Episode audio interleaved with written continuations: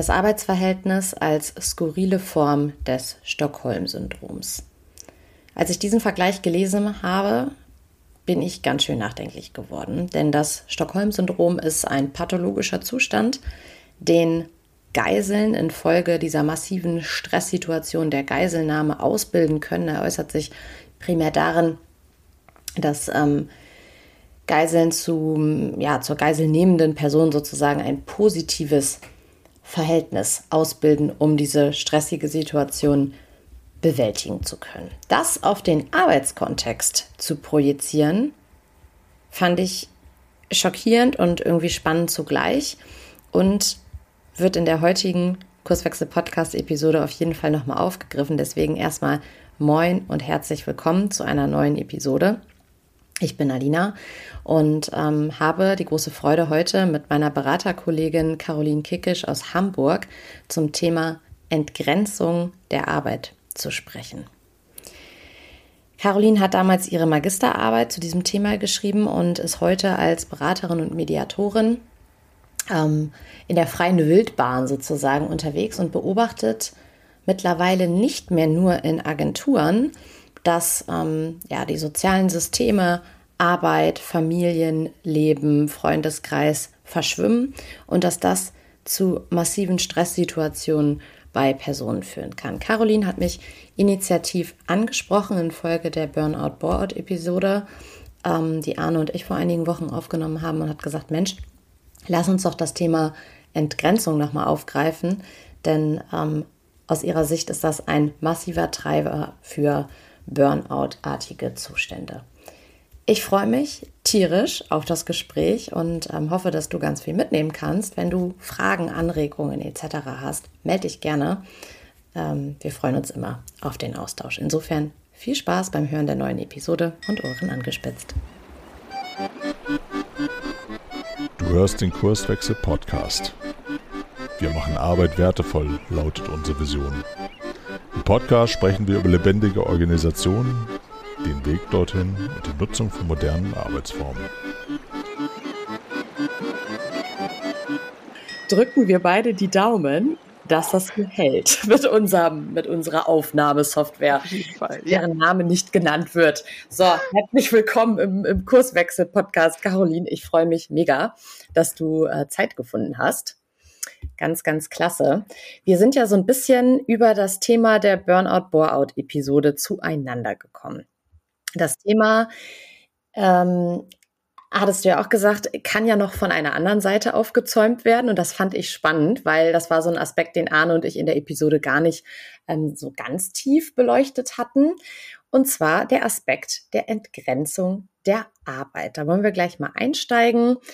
Kann eigentlich so diese eigentlich doch sehr positive Identifikation mit der Arbeit auch Kehrseiten haben? Was macht das mit Menschen? Gibt es Stockholm-Syndromartige Zustände?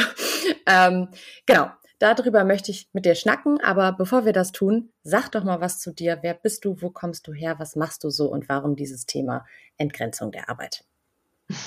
Okay, danke schön. Ähm, ja, mein Name ist Caroline Kiekisch. Ich bin, ähm, also ich habe mal Kulturanthropologie und Soziologie studiert und im Zuge dieses Studiums habe ich eine Magisterarbeit geschrieben über das Thema Freundschaft in Arbeitsbeziehungen. Und ich arbeite selbstständig als Mediatorin, Coach, Organisationsberaterin und Supervisorin. Und ich lebe in Hamburg. Auch ein Nordlicht. Genau. genau, das eint uns, aber auch dieser gemeinsame Blick auf, auf Arbeit.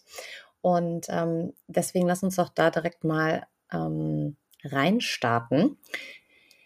Entgrenzung, was meint das eigentlich? Entgrenzung der Arbeit, wie bist du da drüber gestolpert? Was steckt da für dich dahinter? Leg doch mal los. Mhm. Ähm, ich bin auf das Thema damals gekommen, weil ich einige Freundinnen und Freunde hatten, die in Agenturen gearbeitet haben. Das waren meistens Webagent, äh, nein, gar nicht wahr, Werbeagenturen oder Designagenturen. Und wenn die über ihre Kolleginnen, Kollegen, Chefs und so weiter sprachen, dann fiel da manchmal auch sowas wie Freund und Freundin als Begriff. Und das hat mich ehrlich gesagt immer wieder irritiert, Zumal, ähm, zumal das so eine, da, da waren so Loyalitätsanrufungen drin, die ich ziemlich irritierend fand. Also wenn meine Freundin dann zu mir sagte, äh, an einem Samstagabend, oh, ich muss jetzt noch mal kurz in die Agentur oder ich muss jetzt noch mal kurz was fertig machen.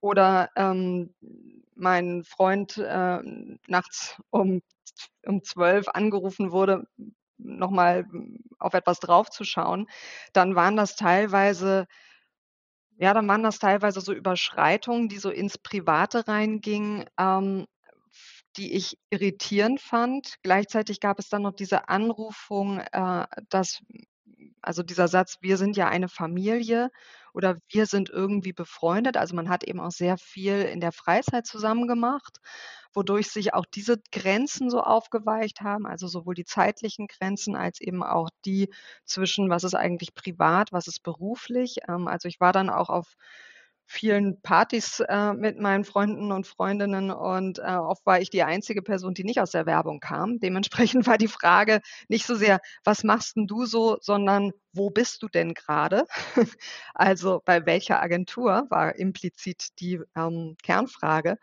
Und es wurde dementsprechend auch in der Freizeit sehr viel über Kunden, über Projekte, ähm, ja, natürlich auch über die eigene Agentur gesprochen. Und ja, ich habe so beobachtet, dass sich, äh, eben auch oft die ganzen Freundesnetzwerke, ähm, oder überhaupt die sozialen Beziehungen außerhalb der Arbeit innerhalb der Arbeit wiederfanden. Und dass da drin einerseits natürlich Chancen liegen. Ähm, es ist ja immer schön, mit netten zusammenzuarbeiten. Andererseits aber auch, äh, Gefahren, ähm, liegen, weil dadurch eben auch so eine andere Loyalität vielleicht noch mal angerufen wird oder erforderlich wird. Ähm, teilweise, das vielleicht auch zu diesen Situationen kommt, wie man möchte jetzt die anderen, also die Freunde, nicht hängen lassen und arbeitet entsprechend noch 'n bisschen mehr. Und es verquickt natürlich auch noch mal so was wie Konkurrenz und Freundschaft. Also, Freundschaft wird da drin auch so ja, wird halt sehr sehr fluide. Nun ist Freundschaft sowieso ja eine sogenannte nicht instizu nicht institutionalisierte Institution. Also, wir alle haben eine Vorstellung davon, was Freundschaft ist und gleichzeitig, äh, können wir von außen relativ schlecht begreifen, was eine Freundschaft tatsächlich ist bei anderen Menschen. Und weil's eben keine festen Rituale, keinen festen Einstieg und Ausstieg daraus gibt wie eben in anderen Institutionen. Und die diese Verquickung mit den Arbeitsverhältnissen machen das eben insofern fluide, als dass manchmal dann eben nicht mehr klar ist: Ist das jetzt ein Kollege oder ein Freund? Wie sehr kann ich mich eigentlich auf die Person tatsächlich verlassen in einer Krisensituation? Und wird diese Freundschaft wirklich auch einen Arbeitswechsel überleben? Mhm. Oder ist sie mit der Kündigung direkt auch beendet? Mhm. Ich, ähm, finde, du hast da insbesondere mit diesem mit dieser Entgrenzung und mit dem man wird auch abends teilweise angerufen. Da finde ich, streifst du einen ganz interessanten Punkt. Es gibt ja durchaus auch viele Unternehmen, die sich das zur Schauseitengestaltung hernehmen, ne? dass sie sagen, oh, wir sind irgendwie eine Familie und ähm, oder zum Beispiel bei uns, wir sind eine Gemeinschaft, wir sind eigentlich die besten Freunde untereinander. Und das finde ich interessant, weil dadurch ja auch ich sag mal, so eine Art schlechtes Gewissen provoziert wird. Ne? Das hast du ja gerade eben auch so ein bisschen durch, durchblitzen lassen, dass wenn man dann nicht ähm, das mal schafft, irgendwie zu liefern oder mal abends um 12 Uhr zurückzurufen, dass da gleich so dieser, ja, dieses Loyalitätsding auch mit durchkommt. Ne? Bin ich dann irgendwie eine schlechtere Freundin, AK Kollegin, wenn ich mich jetzt irgendwie um 2.43 Uhr oder so nicht ähm, nicht zurückmelde. Und ich finde, ich glaube, am greifbarsten ähm, ist es vielleicht sogar durch die Pandemie geworden. Weil da haben wir, glaube ich, sehr stark auch so diese, diese zeitliche Entgrenzung. Ne? Also Menschen sitzen irgendwie im Homeoffice und ähm, ja, mussten sich nochmal irgendwie ganz, ganz anders strukturieren. Deswegen würde mich interessieren, du bist ja auch sehr viel ähm, in der Mediation unterwegs. Hast du da Veränderungen beobachtet und wenn ja, welche? Hm, ja, also in in Mediation und Konfliktklärung, die ich begleite. Also ich arbeite vorrangig äh, in Organisationen äh, in dem Bereich und ähm, da auch viel in Teams. Und da ist natürlich Homeoffice bzw. Homeoffice-Regelung äh, ein, klar ein sehr großes Thema gewesen, aber auch immer noch. Ähm, und häufig, also häufig geht es dabei dann so um diese Erwartungen. So leisten denn eigentlich alle gleich viel? Und da kommt dann, ähm, also ich würde sagen, einige Punkte haben sich äh, durch, durch die Pandemie definitiv noch ein bisschen verschärft, weil sie auch sichtbarer geworden sind. Also der Arbeitsplatz ist eben plötzlich der Küchentisch und äh, sofern ich alleine wohne, habe ich dadurch vielleicht ein Einzelbüro gewonnen. Aber wenn ich mit meiner Familie oder mit einem Partner oder einer Partnerin zusammenlebe, wird es halt eventuell plötzlich sehr eng. Und Plötzlich muss ich also meine Familie noch mal ganz anders in meine Arbeit integrieren, Mhm. beziehungsweise meinen Kolleginnen und Kollegen deutlicher machen, wo ich mich eigentlich konzentrieren kann, wo ich mich nicht konzentrieren kann. Also, es gab ja nicht nur Menschen, die gesagt haben: „Juhu, super Homeoffice“, sondern es gibt eben auch Menschen, die sagen: „Oh Gott, ich möchte unbedingt bitte wieder ins Büro kommen, weil mir zu Hause die Decke auf den Kopf fällt.“ Und das beißt sich dann mitunter natürlich sehr mit den unterschiedlichen Ansprüchen. Ähm, zusätzlich gibt es dann natürlich noch ein, ein, paar Vorgesetzte, die vielleicht sagen, ich möchte, dass ihr jetzt alle wieder ähm, ab nächsten Monat äh, vier Tage im Büro seid. Wie sinnvoll solche Regelungen jetzt sind, sei mal dahingestellt. Ähm, das kommt natürlich immer auch sehr auf den Bereich an. Äh, und Gleichzeitig gibt es aber natürlich diese Wünsche und Erwartungen auch innerhalb der Belegschaft. Also wie kann ich eigentlich mit meinen Kolleginnen und Kollegen wirklich guten Kontakt halten und eine vertrauensvolle Beziehung mhm. aufbauen, wenn ich eventuell nur noch über Slack mit ihnen kommuniziere. Mhm. Also wir wissen, dass, dass ähm, schriftliche Kommunikation bestimmte Chancen und große Risiken birgt. Mhm. Und während der Pandemie habe ich das nochmal deutlicher wahrgenommen, dass viele ähm, viele Dinge eskaliert sind, die sonst wahrscheinlich sehr einfach nebenbei hätten geklärt werden können. Mhm. Aber dadurch, dass viele sehr alleine nur noch mit ihren eigenen Gedanken und damit auch Interpretationen des Geschriebenen waren, haben sich, haben sie sich eigene Geschichten dazu, also oder mhm. haben sich eigene Geschichten entwickeln können, die ansonsten schneller einem Realitätscheck ausgesetzt worden wären. Und ja. Ich würde gerne noch was zu dem schlechten Gewissen sagen, weil ich das, ähm weil ich das immer so ein wahnsinnig spannendes Thema finde. Es gibt ja einmal das schlechte Gewissen, das ich anderen gegenüber haben kann. Also, äh, mache ich eigentlich genauso viel wie die oder, ähm, hm, ja, bin bin ich eine verlässliche Kollegin oder oder eben auch bin ich eine gute Freundin. Und dann gibt es aber eben auch dieses schlechte Gewissen, das ich mir selbst gegenüber haben kann. Und das ist finde ich auch so ein ganz spannender Punkt bei dem Thema Entgrenzung. Dadurch, dass ich, ähm eben nicht mehr nur etwas produziere mit meiner Arbeitskraft, sondern mehr und mehr auch selbst zum Produkt werde. Also, ich muss ähm, die Anrufung ist ja, ich muss lebenslang lernen, äh, ich hm, ich muss mich ähm, ich muss gut vernetzt sein. Also, ich muss ein wirklich guter Gewinn für meinen potenziellen Arbeitgeber sein. Ähm, am besten habe ich auch noch ein gutes, äh, Instagram-Profil oder zeige auf den, äh, entsprechenden Plattformen, dass wirklich dass wirklich was Tolles in mir steckt. Und wenn ich dann tatsächlich mal freie Zeit habe und die nicht mit Weiterbildung oder, ähm, ja, Kompetenzerweiterung verbringe, sondern wirklich mal nur, keine Ahnung ja, ich weiß es nicht, ähm, in die Sonne starren möchte oder, ähm, oder die letzte, ähm, vielleicht nicht ganz so intelligente Fernsehserie bingen möchte, dann komme ich sehr schnell in dieses Gefühl von schlechtem Gewissen, weil ich hätte doch die Zeit ich hätte sie einerseits natürlich an der an dem Projekt verbringen können oder ich hätte mit dem Kunden noch ein weiteres Gespräch führen können.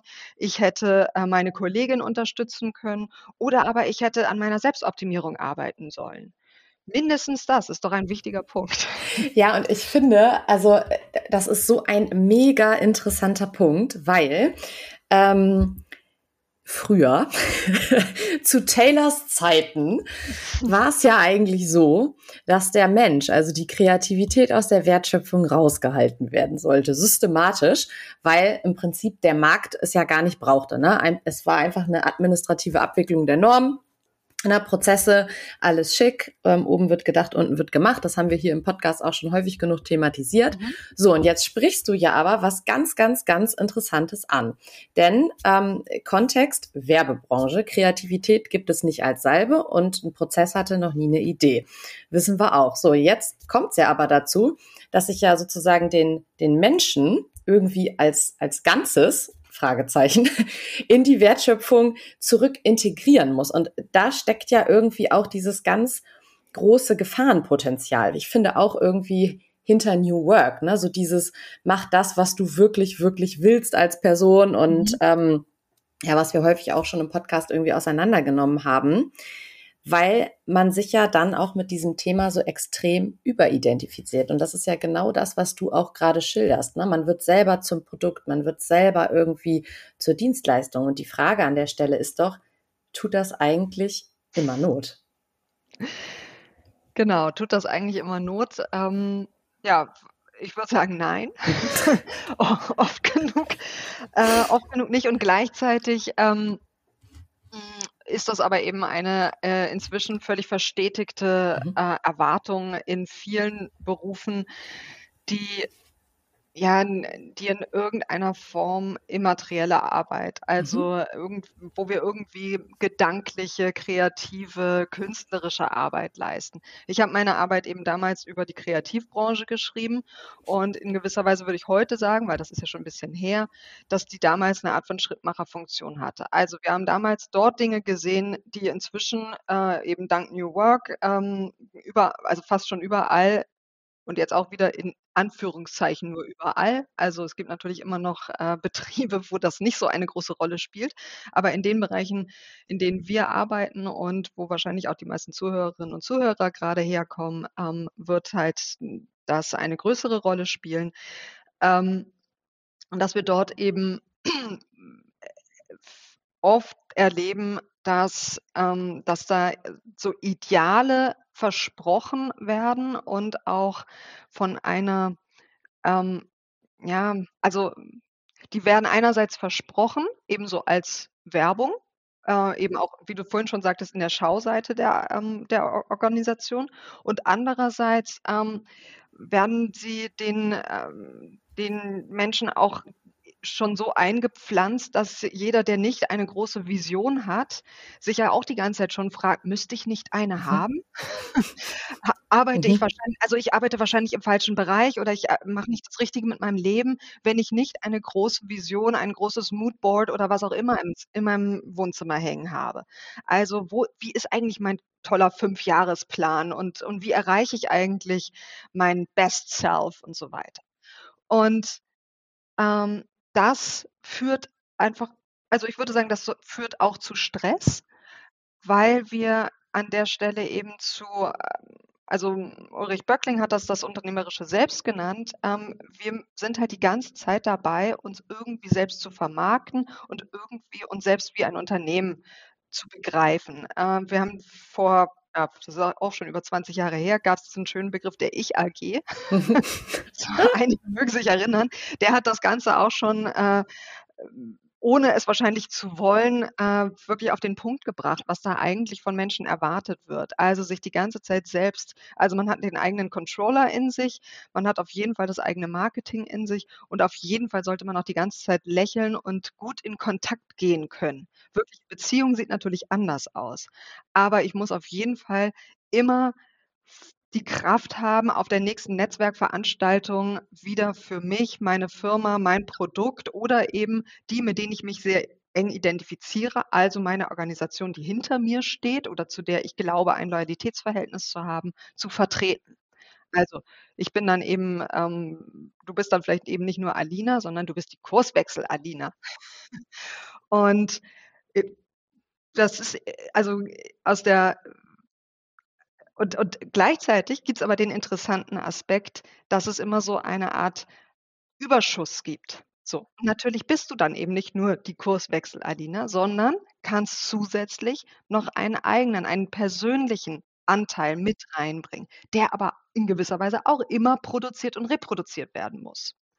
Und ich glaube, mit genau also durch genau solche stetigen Anstrengungen kommen wir zu dem, ähm, was, ähm, was man eben auch so ein bisschen das erschöpfte Selbst nennen kann. Also, diese ständige Selbstbeobachtung, also dieses ständige, äh, in Konkurrenz sein mit anderen, die ähm, die einem irgendwie in Anführungszeichen gefährlich werden könnten. Die neuen Kollegen, die neue Praktikantin, wer auch immer. Ähm, in gewisser Weise das gestrige Ich, weil es ja auch immer darum geht, sich weiterzuentwickeln und besser zu werden. Naja, also äh, was ich halt auch da total, total relevant finde, ist, dass sich ähm, soziale Rollen teilweise total vermischen. Ne? Also du mhm. sagtest gerade, Alina in der Rolle als Kurswechslerin, aber da kommt noch ganz viel mit rein. Und ähm, im Normalfall ist es ja eigentlich so, dass wir Menschen relativ schnell und gut darin sind, kontext, kontextabhängig unsere Rolle zu finden. Ne? Kann ich halt einmal sagen, okay, bin ich als Alina Kurswechslerin unterwegs oder als Alina Freundin im, im Reitstall oder keine Ahnung. Ähm, oder als Alina Tochter, wie auch immer. Aber das scheint sich dann ja sozusagen insbesondere in diesen ähm, ja, sozialen Systemen, ne, wie in den Agenturen, das scheint sich zu vermischen.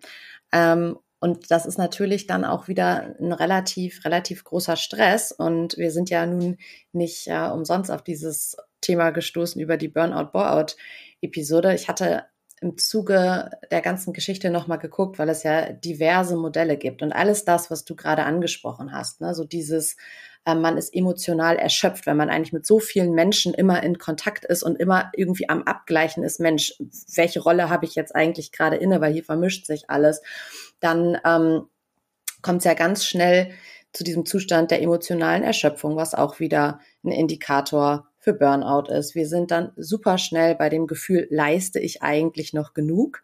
Auch mhm. das hast du angesprochen. Ne, so diese Überidentifikation mit dem Produkt oder auch der Dienstleistung, insbesondere im Kreativbereich. Spannende Frage. Wir haben schon die These aufgestellt, vielleicht ist das gar nicht mehr nur im Kreativbereich irgendwie ein Thema, sondern insbesondere auch in anderen Organisationsstrukturen. Also diese extrem hohe Involviertheit auch in, in Arbeit und die dadurch entstehenden Rollenkonflikte. All das sind, ähm, ich sag mal, Stressoren für ein Burnout, also Faktoren, die das sozusagen bedingen. Und ähm, ja, also finde ich, finde ich massiv krass. Und ich würde gerne mit dir nochmal auf diese Themen der Konflikte gucken. Jetzt waren wir gerade bei Rollenkonflikten, ne, dass man das gar nicht mhm. mehr so auf der, ich sag mal ganz salopp, auf der Pfanne hat, in welcher Rolle man eigentlich gerade unterwegs ist, weil permanent mehrere Rollen adressiert werden. Deswegen steig da doch mal ein. Was, was beobachtest mhm. du da auch in der Praxis? Ja, genau. Also zu den Rollenkonflikten würde ich gerne noch einen Satz sagen. Ähm, das ist ja in gewisser Weise etwas, was wir früher vorrangig aus Familienunternehmen kannten. Mhm. So, da gab es das natürlich auch schon. Äh, und wir wissen aus der Erfahrung auch, dass Familienunternehmen nicht immer die konfliktärmsten Unternehmen waren. Stimmt. So, ähm, weil es eben genau diese Schwierigkeiten immer wieder gab. So bin ich jetzt äh, Mutter und Chefin oder bin ich gerade, in, also in welchem Kontext bewege ich mich gerade? Ähm, und es ist schon ganz spannend, dass wie viele Firmen dann von sich heutzutage sagen, wir sind eine Familie und sich damit in gewisser Weise auch was mit reinholen, wo man sich als Außenstehende schon fragen kann, ist das wirklich clever?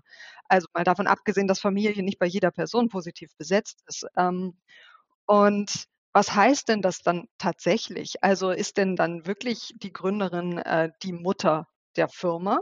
Ähm, also klar, oft genug verhält sie sich wahrscheinlich so, weil es ihr Baby ist. Aber wie, wie loyal ist sie dann ihren Kolleginnen und Mitarbeiterinnen gegenüber?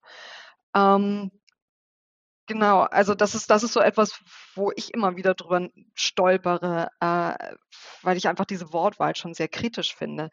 Ähm, Genau, Konflikte, äh, ja, also einerseits, ähm, erlebe ich eben so diese erlebe ich halt relativ also um es mal einfach zu sagen, ich erlebe sowohl innere wie auch äußere Konflikte, die damit einhergehen. Ähm, als innere Konflikte würde ich jetzt sowas begreifen also, da ist so 'n Hauptthema in meiner Arbeit so das der Versuch, sich abzugrenzen und die Schwierigkeit genau damit. Also, was sind meine Zuständigkeiten? Ähm, was wird was wird eigentlich von mir erwartet? Äh, aber auch, was will ich erreichen? Was muss ich erreichen? Wie muss ich sein, um ein guter was auch immer zu sein, Scrum Master, agiler Coach, ähm, Geschäftsführer und so weiter. Äh, also auch so diese diese Vorstellung, ich muss mich ähm, irgendwie umformen, um einer Rolle oder um einem Titel oder was auch immer zu genügen.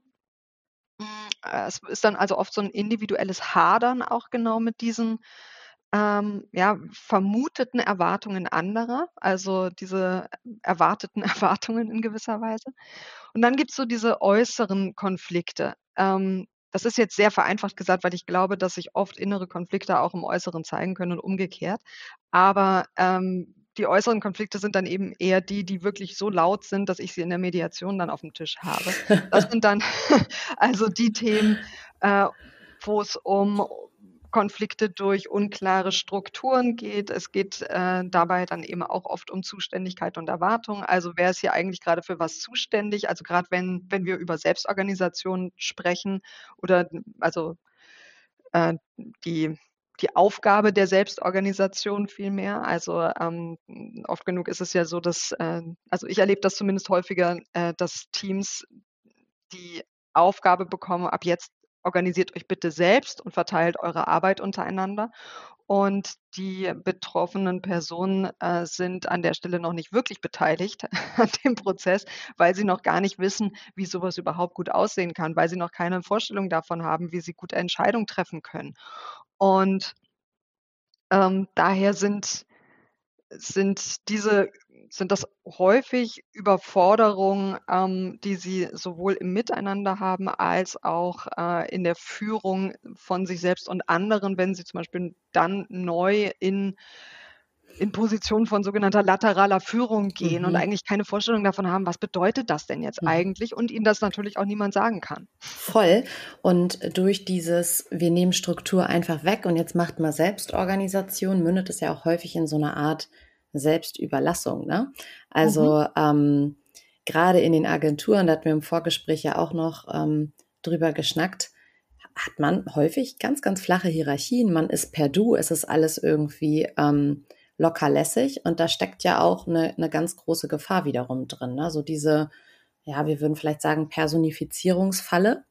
Genau. Also, dadurch, dass ich hier nicht mehr klare Strukturen habe und wir alle so friendly und nett miteinander sind, ist es dann halt der Peter als ganzer Mensch, der in Ja. Anführungszeichen verkackt hat, ne? Genau, Und, ähm, also, um das jetzt mal so ganz ganz ganz platt zu sagen, ähm, da würde ich an der Stelle gerne noch mal auf deinen Artikel eingehen, den du den du mir ja im Voraus, ähm, zugeschickt hast. Und ich finde auch, wir sollten den unbedingt irgendwie in den Shownotes verlinken, wenn die Mhm. Möglichkeit besteht. Ah, du nickst, das ist gut. Da war ich glaube, sie hieß Birgit, ne? Birgit, Mhm. 33, ähm, Konzepterin. Und die hat was gesagt, das das fand ich so irre, weil ich das noch nie so gesehen habe. Das ist das Thema, dass das Arbeitsverhältnis quasi als skurrile Form des Stockholm-Syndroms, ähm, aufgefasst wird. Kannst du Mhm. da mal, ähm, Bezug zu nehmen? Genau, ähm, Birgit, äh, also natürlich anonymisiert, Mhm. ähm, war damals, ähm, während des Interviews, das ich mit ihr geführt habe, Konzepterin in einer großen, ähm, Werbeagentur, die dann auch angefangen hat, ähm, webbasierte Werbung zu machen. Ähm, viel mehr kann ich dazu auch gar nicht sagen. Also, schon, weil ich's nicht weiß.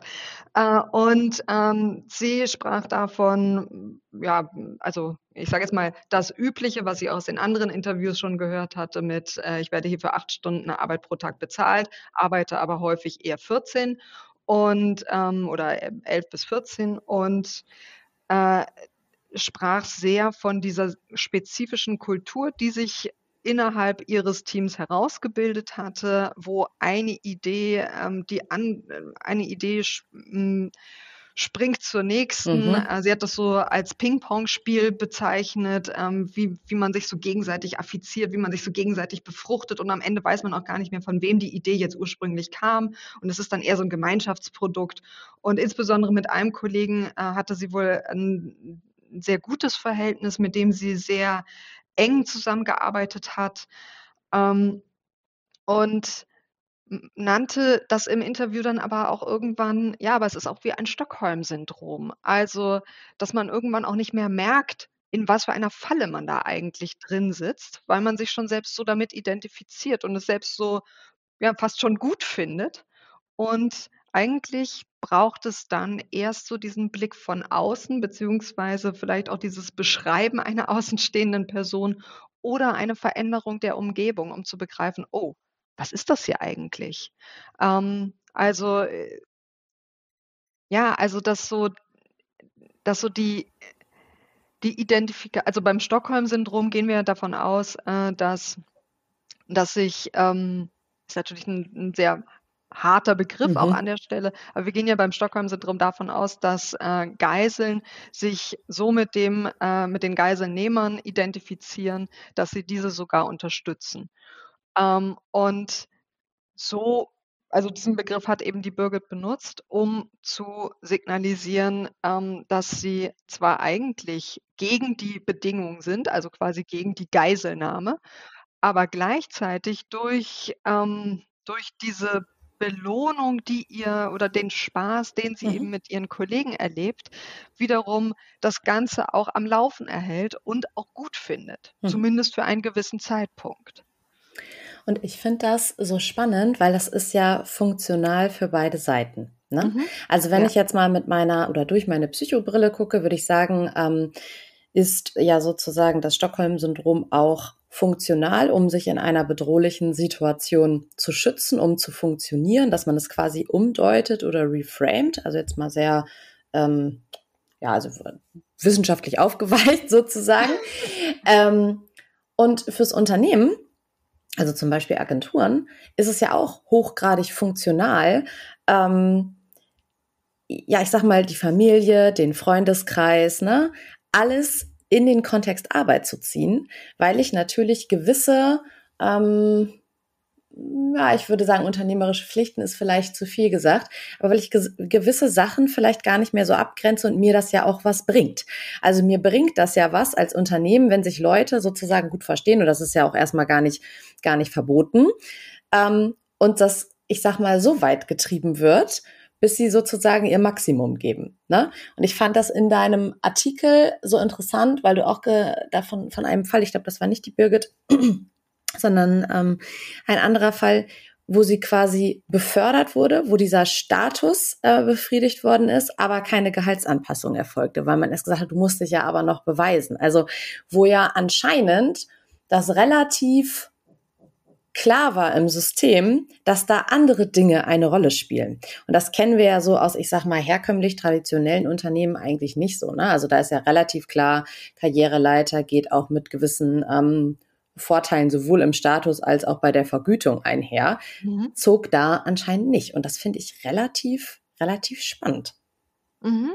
Genau, also, das ist etwas, was mehrere InterviewpartnerInnen sagten, dass, ähm also, dass sie Anerkennung und Belohnung, ähm, entweder durch also, in der Regel immer durch mehr Arbeit, ähm, bekommen haben und mitunter auch mal durch einen neuen Titel, also, dass vielleicht das Junior vor dem eigentlichen Titel verschwunden ist oder ein Senior hinzukam, äh, dass das aber nicht unbedingt mit einer Gehaltserhöhung einherging, ähm, sondern eher mit dem Satz: „Jetzt musst du noch beweisen, ob du dem wirklich gerecht werden kannst.“ Äh, in einem Fall war's sogar so, dass, ähm dass vor einer, ähm, Bewährt also, vor einer, ähm, Jahresevaluation die Person erst eine Woche vorher überhaupt die Information darüber bekam, was von ihr eigentlich in dem Job erwartet werden sollte.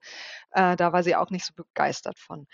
Ähm, genau, aber dieses dieses äh, dieses Thema, ähm, was also, hm, die die diese Beschreibung von dir, das ist auch funktional, die würde ich absolut unterschreiben. Ähm, das äh, das zeigt sich das hat sich grade in den Werbe und Designagenturen hat sich das auch so gezeigt, dass, ähm, explizit also, dort, wo früher häufig, hm, Beziehungen unter Kolleginnen und Kollegen ähm, ungern gesehen wurden oder sogar explizit verhindert wurden.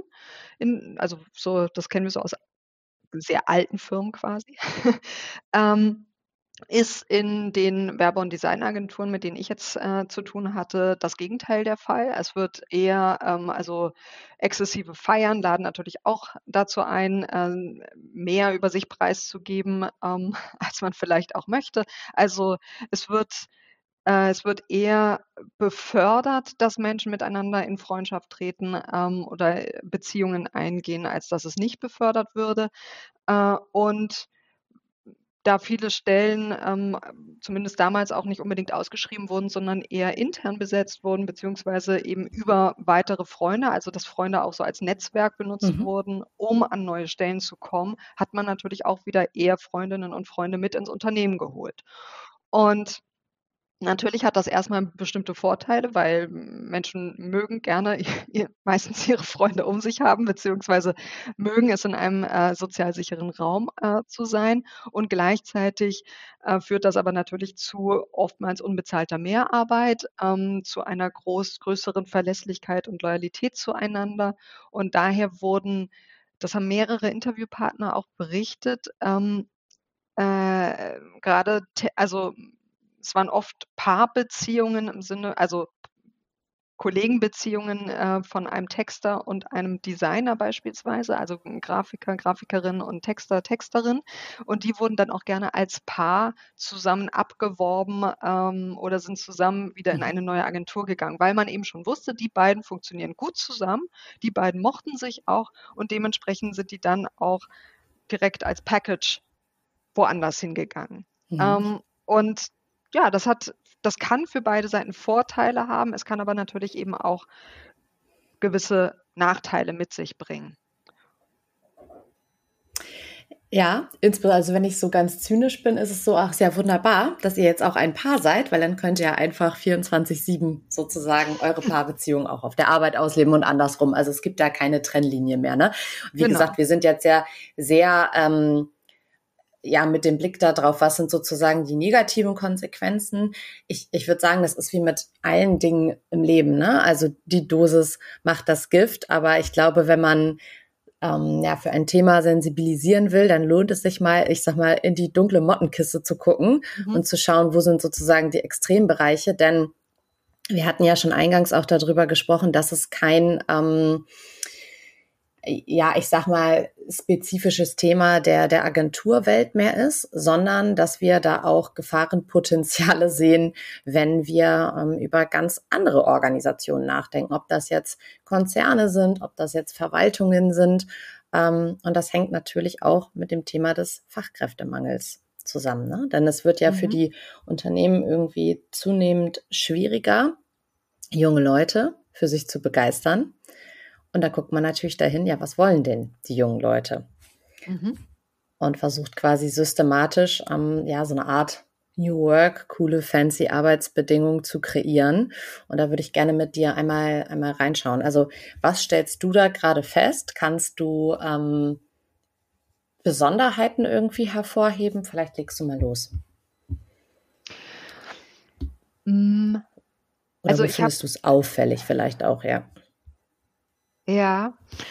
Also aktuell ähm, habe ich so ein bisschen die Hoffnung, dass die, ähm, dass die wilde Sau New Work äh, durchs Dorf getrieben wurde und inzwischen jeder so ein bisschen die Nase rümpft und sagt, ja, okay, es gibt vielleicht auch noch ein paar kritische Seiten da dran.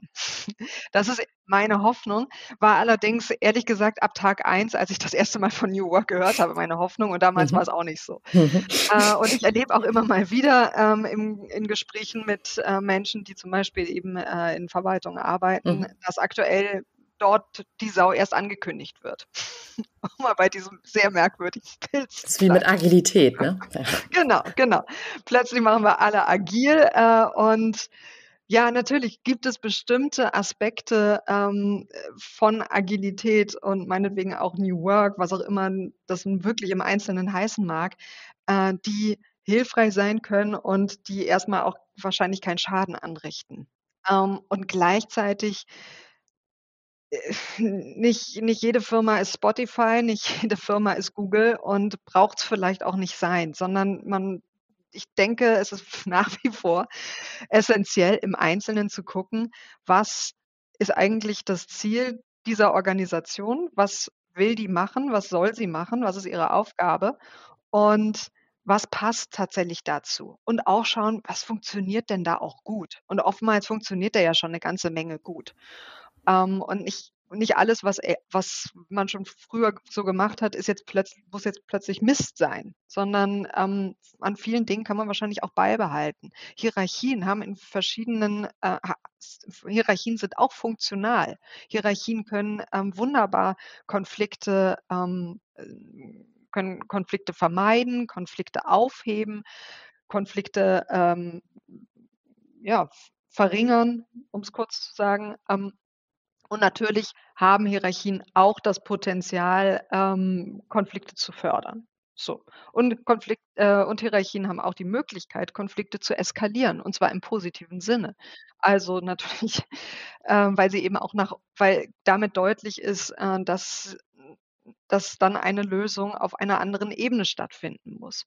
Was wir bei, was ich bei New Work und Agilisierungsprozessen häufig genug sehe, ist, dass den einzelnen Teammitgliedern na, ich würde fast sagen, zu viel Verantwortung gegeben wird über zu viele Bereiche, die sie wenig überblicken, überblicken können und in denen sie einfach schlicht keine Kompetenzen haben und dementsprechend überfordert sind und es als individuelles Versagen auffassen, wenn sie mit dieser Überforderung eigentlich allein gelassen werden. Ab, absolut und ähm, also würde ich mich äh, zu 100 Prozent anschließen. Ähm, das ist auch eine Beobachtung, die wir bei Kurswechsel sehr, sehr häufig machen, ähm, weil wir in Teilen auch angerufen werden, wenn schon mal, ich sag jetzt mal, die agile oder die New Work Sau durchs Dorf getrieben wurde und man auf einmal feststellt, also einiges hat sich verbessert, aber vieles mhm. ist irgendwie noch schlimmer geworden. Also auf einmal trifft keiner mehr eine Entscheidung und äh, wir sind noch langsamer geworden in der Umsetzung. Und eigentlich sollte doch alles viel schneller gehen. Ja, das hat vielfach ähm, genau damit zu tun, was du beschreibst. Ne? Strukturen werden einfach weggenommen, ohne irgendwie eine eine Ausweichstruktur, also ein funktionales Äquivalent zu schaffen. Ne? Und das ist halt irgendwie immer blöde, weil dann stockt automatisch auch ja so ein Entscheidungsfluss. Und das ist dann halt einfach eine, eine ganz, ganz doofe Sache und ähm, führt dann natürlich auch irgendwie zu einer systematischen Überforderung von, von Menschen. Und deswegen fand ich das so schön, was du gesagt hast, dass man immer gucken muss, welches Problem muss eigentlich so eine Organisation mhm. lösen? Ne? Was ist eigentlich der Zweck? Und dann so ein bisschen, ich stelle mir das manchmal vor wie so ein, so ein Schieberegler. Wie viel Mensch, wie viel Kreativität brauche ich eigentlich in so einem Unternehmen? Und mhm. wie viel Prozess und wie viel Struktur ist eigentlich ähm, wichtig, um das irgendwie schön im, im Gleichgewicht auch halten zu können? Ähm, denn nichts ist, glaube ich, frustrierender, wenn irgendwas eingeführt wird. so nach ja. dem Motto, der Change wird angekündigt und dann löst das halt eigentlich gar kein Problem. Ne? Also ja. ähm, das ist sowas, ja, was, was ich irgendwie ganz, ganz, ganz häufig feststelle und dann immer sehr schade finde, weil ähm, das ist ja auch Geld, was da rausgepustet wird. Ne? Das finde ich schwierig. Ja, also. und ähm, und dann wird es eben auch sehr schnell äh, nach dem Change ist vor dem Change. äh, und je häufiger ähm, Mitarbeitende solche Prozesse äh, oder solche BeraterInnen schon durch die Gänge haben, flitzen sehen, desto weniger lassen sie sich davon beeindrucken und sagen irgendwann natürlich sehr schnell, pff, och, ja, genau. auch, auch diese Sau wird an mir vorbeigehen. genau, und das ist ja dann auch wieder im, im höchsten Grade funktional, weil man gemerkt ja, hat, eigentlich total. lenkt mich das von meiner eigentlichen Arbeit ab. Und was ich ganz, ganz, ganz wichtig finde an der Stelle, ähm, je nachdem, was in Organisationen ähm, verändert wird, ist immer im Kopf zu behalten, dass ähm, nicht der Mensch komplett Arbeit ist und dass das Individuum auch nicht ausschließlich aus Arbeit gespeist wird. Ne? Also insbesondere bei diesem New Work-Trend, wo man ganz, ganz, ganz schnell dabei ist, zu sagen, ja, es geht doch darum, was der Mensch wirklich, wirklich will. Mhm. Genau dieser Ausspruch von damals von Friedhof Bergmann ist ja eigentlich gar nicht auf die Lohnarbeit bezogen gewesen, sondern auf den Teil der freien Zeit, der entsteht, wenn mehr ne, automatisiert wird. Und deswegen finde ich das ganz, ganz wichtig, dass nicht der Anspruch in den Unternehmen ist, immer mehr Mensch einfach reinzuholen, um, äh, ich sag jetzt mal so ein bisschen, so eine, so eine Art der ähm, euphemistischen Ausbeutung zu betreiben, sondern dass sich das einfach die Waage hält. Jetzt ist natürlich die Frage, ähm, wenn man das jetzt so feststellt, mehr oder minder, ähm, dass man da vielleicht auf so einem Weg ist und sich das Pendel gar nicht mehr so, so im Ausgleich bewegt. Was gibt es denn für Interventionsmöglichkeiten und Maßnahmen? Die ergriffen werden können, damit es eben nicht so hart hergeht wie in einigen Agenturen oder anderen mhm. Unternehmen. ähm, klare Kommunikation dessen, was ich erwarte, sowohl mhm. als Organisation ähm, an meine Mitarbeiterin als auch als Mitarbeiterin, wenn ich mit einer Organisation zu tun habe. Ähm, die, ja, also Klarheit hilft enorm. Mhm. Keine Harmoniesoße drüber kippen, kein ähm, mach, was du möchtest, du kannst dich hier selbst verwirklichen und so weiter. Das ist alles schön, wenn es auch passiert. Aber seien wir doch mal ehrlich, die meisten Menschen, äh, für die ist das Lebensziel gar nicht, Angestellter bei SAP zu sein. Das machen sie, weil das gutes Geld bringt und mhm. weil es ihnen vielleicht auch Spaß bringt und weil sie nette Kolleginnen und Kollegen haben. Aber es ist am Ende nicht das, von dem sie wirklich geträumt haben. Und das ist auch völlig in Ordnung. Ja. Ähm, vielleicht muss das auch einfach gar nicht sein. Und vielleicht ist es auch vermessen, beziehungsweise nicht nur vielleicht, sondern ziemlich sicher ist es vermessen von meinen ähm, Mitarbeiterinnen und Mitarbeitern zu erwarten, dass sie sich völlig mit meiner Firma identifizieren. Warum sollten sie das denn tun? Es ist doch völlig in Ordnung, wenn sie ihre Arbeit hier machen. Genau. Und natürlich können wir darüber diskutieren, wie sie zufriedener dabei sein können und was ich mir vielleicht noch zusätzlich wünsche. Aber am Ende sollte es eine, einen Freiheitsraum geben, in dem es möglich ist zu sagen, ja, und das hier ist jetzt das, was ich zusätzlich gemacht habe. Aber bis hierhin reicht eigentlich nur mhm. der Anspruch, den ihr an meine Zeit habt. Mhm. Ja, das finde ich eine total spannende und auch wichtige Perspektive, insbesondere in Zeiten, ähm, wo viel, Pur ich sag mal so, Purpose-Konfetti mhm geworfen wird, ja. dass ähm, so dieser Appell an einen äh, inneren höheren Zweck, der sich bitte ähm, mit dem Sinn des Unternehmens irgendwie verbinden soll. Ich finde das äh, vor dem Hintergrund auch einfach schwierig, weil ich das sowieso ja niemals anordnen kann. Also wie du das gerade auch gesagt hast, ne, entweder es passt oder es passt halt nicht. Und ähm, eine Organisation braucht erstmal so keinen Purpose, die braucht einen Zweck. Und ähm, dann ist es auch in Ordnung. Und du hast, hast es gerade so schön gesagt, die Räume, die dann entstehen, die kann man dann zulassen oder halt auch nicht. Und das finde ich eigentlich eine, eine ganz, ganz wichtige Erkenntnis auch in, in, in, Paarung vielleicht mit dieser anderen Episode von Arne und mir, mit dem äh, Burn und dem Bore-out, mal zu gucken, mhm. habe ich eigentlich in meinem Unternehmen diese Indikatoren der Überlastung, der Erschöpfung, habe ich, also ne, in der einen Episode ging es ja eher darum, dass die Strukturen teilweise so veraltet sind und da sozusagen ein, ein Gap zum Markt ist und dass das die Leute auch erschöpft, ne? weil irgendwie mhm. die Rahmenbedingungen gar nicht mehr zu dem passen, wie sie arbeiten sollen. Und jetzt haben wir hier auf der Gegenseite ja eigentlich eine vollkommene Auflösung teilweise der Strukturen, wo wir sagen, oh, wir nehmen so viel Struktur weg, dass sich der Mensch so derartig entfalten kann, dass da ja auch wieder irgendwie ein Gefahrenpotenzial drin steckt. Deswegen ist für mich so ein bisschen diese, die Quintessenz aus dem Gespräch mit dir, ähm, dass es einfach wie immer wahrscheinlich die goldene Mitte braucht und vor allem ein ähm, wachsames und auch sehr kritisches Auge, was die Entwicklungen in Organisationen angeht. Und vielleicht muss man das auch manchmal machen, dass man irgendwie in eine, in eine irrtümliche Richtung läuft, sich ja vielleicht mal eine blaue Nase oder ein blaues Auge holt aber dass man das wieder zurückträgt und lernt und dass dieser Raum quasi in Organisation auch mhm. da ist, ist eigentlich für mich so die, die Kernessenz. Aber ich möchte bei dieser Episode nicht das letzte Wort haben, deswegen Frage an dich. So in Bezug auf die äh, Magisterarbeit, die Interviews, die du geführt hast, deine, äh, ja, deine Arbeit, die du, die du jetzt ähm, treibst sozusagen. Was, was ist da für dich die Quintessenz bei diesem Thema Entgrenzung der Arbeit?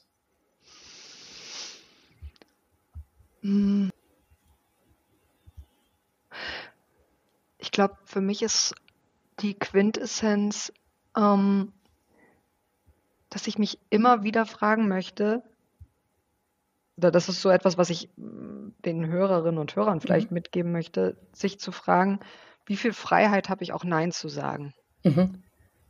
Ähm, darf ich zu Aufträgen, Erwartungen und seien sie, also ob explizit oder implizit, darf ich auch mal Nein zur Firmenfeier, zur, zu was auch immer, äh, zu dem, ja, zu was auch immer, darf ich Nein sagen oder habe ich direkt die Sorge, dass meine, dass ich in meiner ähm, Person als hm, hm, hm, dann nicht mehr dazugehöre.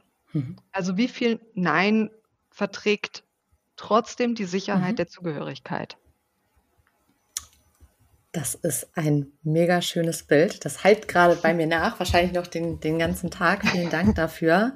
Vielen Dank für die, für die Zeit und das Gespräch. Und ähm, genau, wenn du, liebe Hörerinnen, lieber Hörer, jetzt noch ähm, Fragen hast oder Anregungen, andere Perspektiven, dann ähm, herzlich gerne in Kontakt treten mit Caroline oder mir. Unsere Kontaktdaten ähm, verlinken wir in den Show Notes und ansonsten hat es mir sehr viel Freude gemacht. Vielen Dank, mir liebe auch. Caroline. Ja, auch. Bis dann. Vielen Dank. Jo. Schön, dass du wieder reingehört hast. Mehr Infos zu uns und diesem Podcast findest du unter www.kurswechsel.jetzt.